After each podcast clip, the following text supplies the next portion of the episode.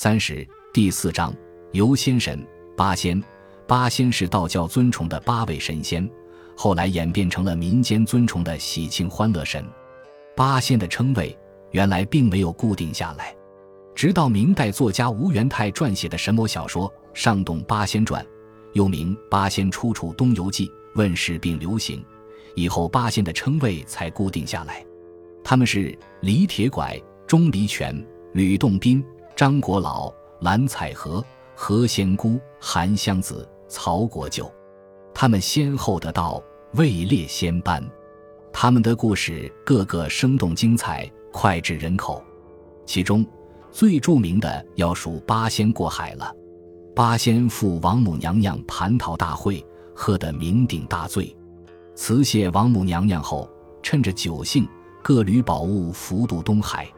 东海龙王之子摩揭看中了蓝采和渡海的大拍板，顿起贪心，抢夺大拍板，虏获蓝采和。这引起其他七仙的不满，从而展开一场大战。最后，八仙将摩羯杀死，火烧东海。东海龙王向玉皇大帝告状，玉皇大帝不分青红皂白，下令派天兵捉拿八仙。八仙据理力争，并同天兵开战。天兵亦被八仙打败，后来观音菩萨、如来佛和太上老君从中斡旋和解，遂各自罢兵而归。八仙过海的故事，表现了八仙不畏强权的英勇斗志和相互支援的团结精神。八仙过海，各显神通。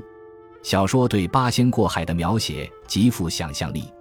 小说写道：“却说八仙来至东海，停云观望。”只见潮头汹涌，巨浪惊人。